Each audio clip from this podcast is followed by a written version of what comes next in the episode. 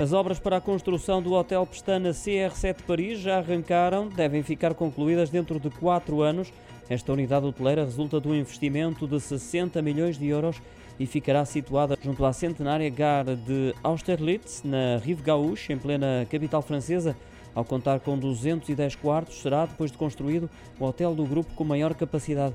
É o sexto hotel que nasce da parceria entre o grupo Pestana e Cristiano Ronaldo. Segue-se aos hotéis já em funcionamento no Funchal, Lisboa, Nova Iorque, Madrid e Marrakech.